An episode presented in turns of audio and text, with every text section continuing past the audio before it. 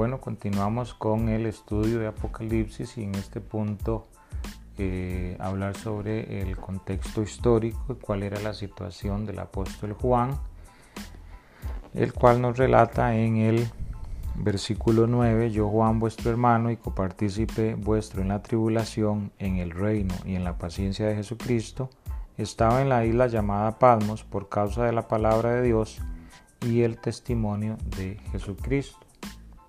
Aquí este Pablo nos explica que él se encontraba en una isla llamada Palmos. Esta isla se encuentra en el mar Ageo, cerca de las siete iglesias de Apocalipsis, capítulo 2 y 3.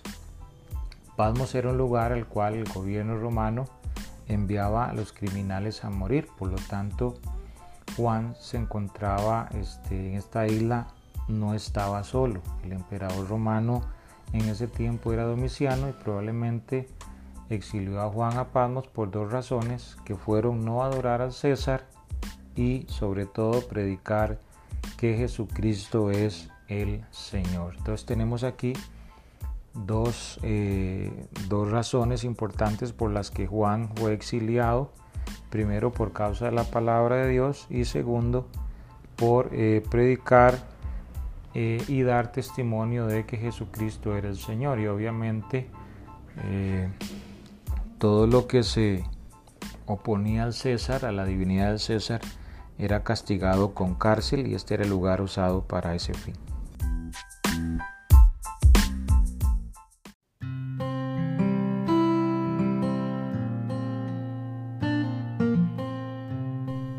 Bueno, aquí cabe una pregunta para usted eh, que está llevando este estudio, es si el gobierno de su país persigue a los cristianos, a los creyentes.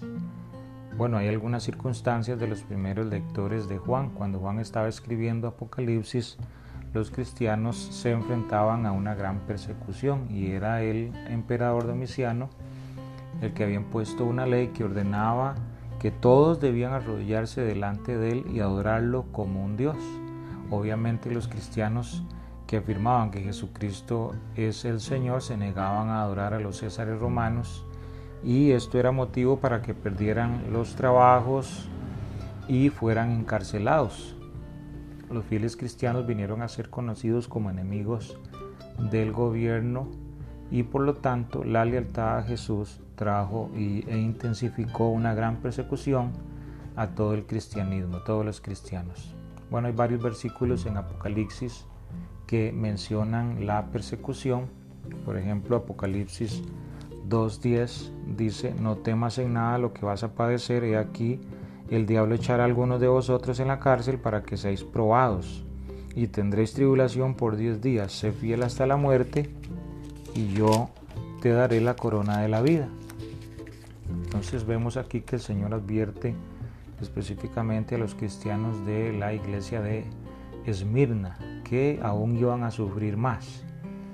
Y en segundo lugar tenemos Apocalipsis 3:10 que dice así, por cuanto has guardado la palabra de mi paciencia, yo también te guardaré de la hora de la prueba que ha de venir sobre el mundo entero, para probar a los que moran sobre la tierra. En este punto el Señor advierte a los creyentes de Filadelfia que van a ser guardados de la hora de la prueba que ha de venir sobre toda la tierra. Este es un versículo que se utiliza como base para los eh, premilenaristas. ¿Quiénes son los premilenaristas? Bueno, los que dicen que la iglesia no pasa por la gran tribulación. Este es un versículo que es bastante fuerte y fundamenta este, de una manera firme el hecho de que la iglesia no pasa por la tribulación, por cuanto el Señor dice, yo también te guardaré la hora de la prueba. Eh, otro versículo está en Apocalipsis 2, 13, que dice, yo conozco tus obras y dónde moras, donde está el trono de Satanás, pero retienes mi nombre, y no has negado mi fe, ni aun en los días en que Antipas, mi testigo fiel, fue muerto entre vosotros, donde mora Satanás. Eh, según este, la historia, Antipas era el pastor de la iglesia de Pérgamo. Eh, él mismo había sido martirizado por dar testimonio de Jesucristo. Y después tenemos un último, unos últimos textos que están en Apocalipsis capítulo 6, versículo 9 en adelante, eh, que nos hablan del quinto sello. Y este revela que muchos creyentes ya habían sido martirizados. Por ejemplo, dice, cuando abrió el quinto sello, vi bajo el altar las almas de los que habrían sido muertos por causa de la palabra de Dios y por el testimonio que decían y clamaban a gran voz diciendo, ¿Hasta cuándo, Señor Santo y verdadero, no juzgas y vengas nuestra sangre en los que moran en la tierra? Entonces, aquí tenemos varios textos que este, explican un poco la eh, coyuntura que estaban viviendo los cristianos en tiempo de este, el emperador Domiciano.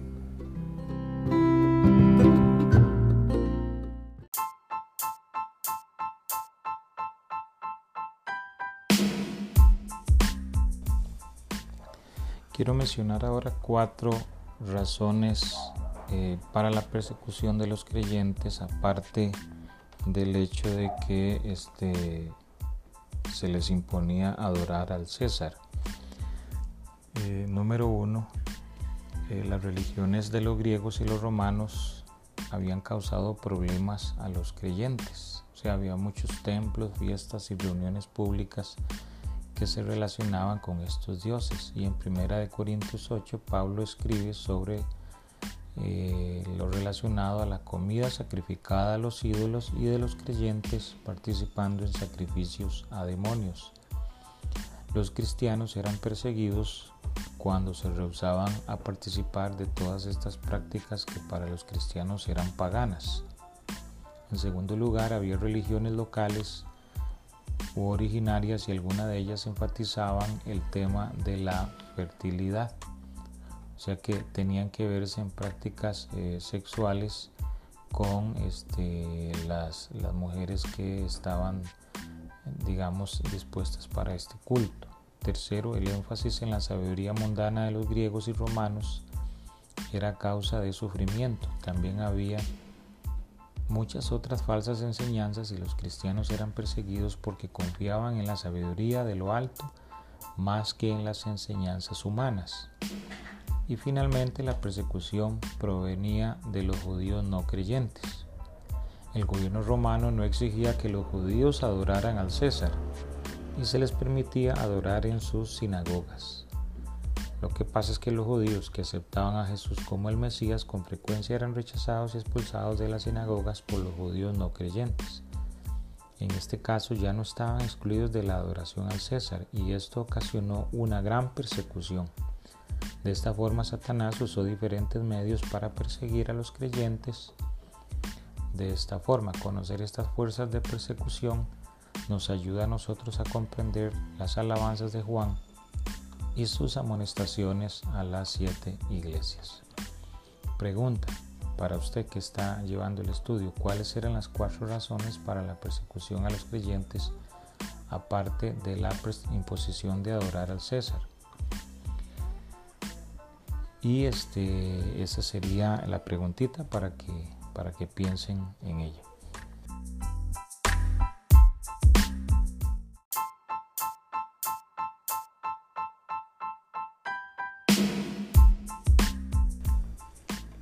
Bueno, seguidamente vamos a este, conversar sobre la ubicación de los primeros lectores del libro de Apocalipsis. Los libros del Nuevo Testamento obviamente son para toda la iglesia, sin embargo fueron escritos cada uno de ellos para ciertas personas e iglesias. Juan escribió Apocalipsis a las siete iglesias de Asia. Esto está en Apocalipsis 1.4. Quiero leerlo que dice Juan a las siete iglesias que están en Asia, gracia y paz a vosotros, del que es y que era y que ha de venir, y de los siete espíritus que están delante de su trono. El mensaje que el Espíritu Santo le inspiró a escribir a Juan es para todos los creyentes en todos los tiempos e inclusive el tiempo actual. Pero para interpretar Apocalipsis correctamente tenemos que entender muy bien como sea posible de los primeros lectores, quiénes eran ellos. Por eso vamos a ocuparnos un momentito para identificar a estos primeros lectores y dónde vivían.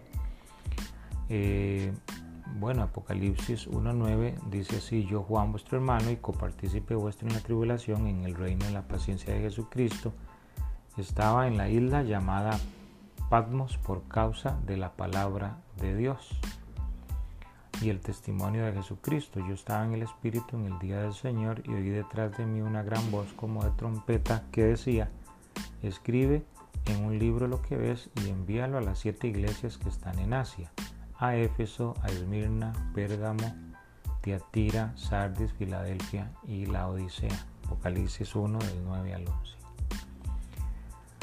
Obviamente usted eh, sería bueno que ubique o busque la isla de Palmos en el mapa este, antiguo. Palmos era una pequeña isla de casi 50 millas a 80 kilómetros en el mar Egeo. Este mar se halla entre Asia Menor y Grecia. Importante recordar que Juan estaba sufriendo en la isla cuando escribió el Apocalipsis.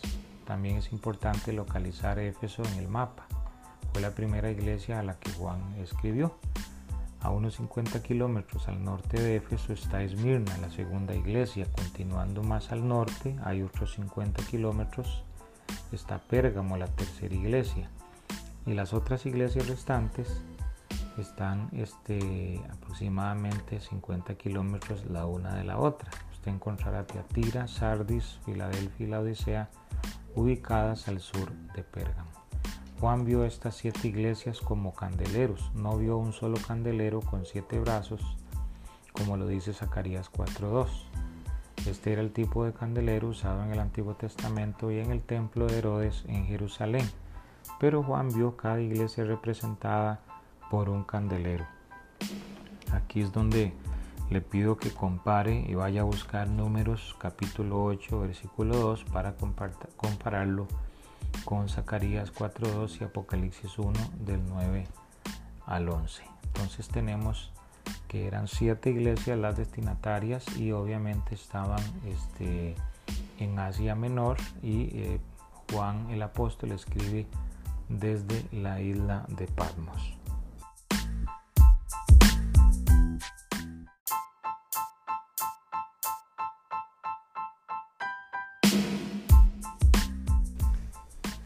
Vamos a hablar sobre los temas eh, principales del libro de Apocalipsis. Esto lo encontramos en Apocalipsis capítulo 1 versículos 7 y 9.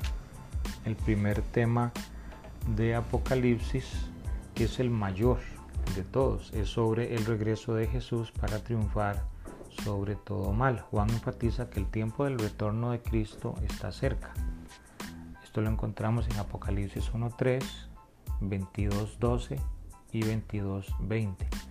Entonces todos sabrán que Él es el soberano de los reyes de la tierra.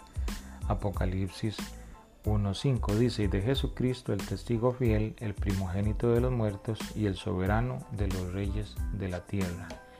Entonces vemos aquí un primer tema, un macro tema, y Juan resume este gran tema en Apocalipsis 1.7. Aquí que viene con las nubes y todo ojo le verá, y los que le traspasaron y todos los linajes de la tierra harán lamentación por él. Sí, amén.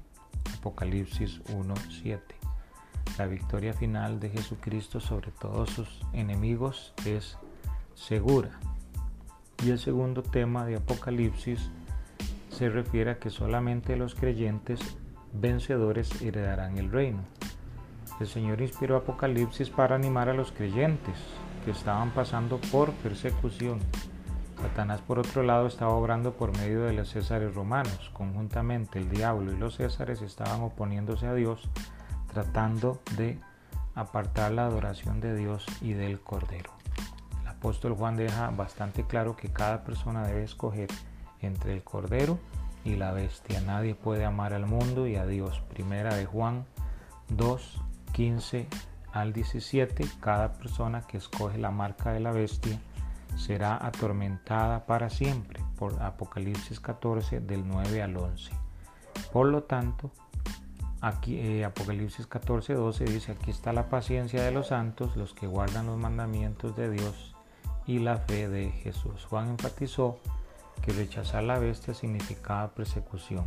A su asistente, el falso profeta, se le dio poder para matar a todos aquellos que no adoraran a la bestia. Apocalipsis 13:15. Aquellos que rehusan ser leales no pueden comprar ni vender. Apocalipsis 13, el 16 al 17. Y los que se oponen a la bestia son traidores al gobierno. Por eso es que Juan animó a los creyentes a mantenerse firmes, sabiendo que Dios dará una corona de vida a aquellos que son fieles hasta la muerte. Apocalipsis 2.10. Por lo tanto, el reino celestial es para aquellos, únicamente para aquellos que son vencedores. Entonces, tenemos aquí de los vencedores, es uno de los un subtema importante del Apocalipsis. Pregunta para cada uno de ustedes, ¿qué clase de problemas deben vencer los creyentes en el lugar donde usted vive?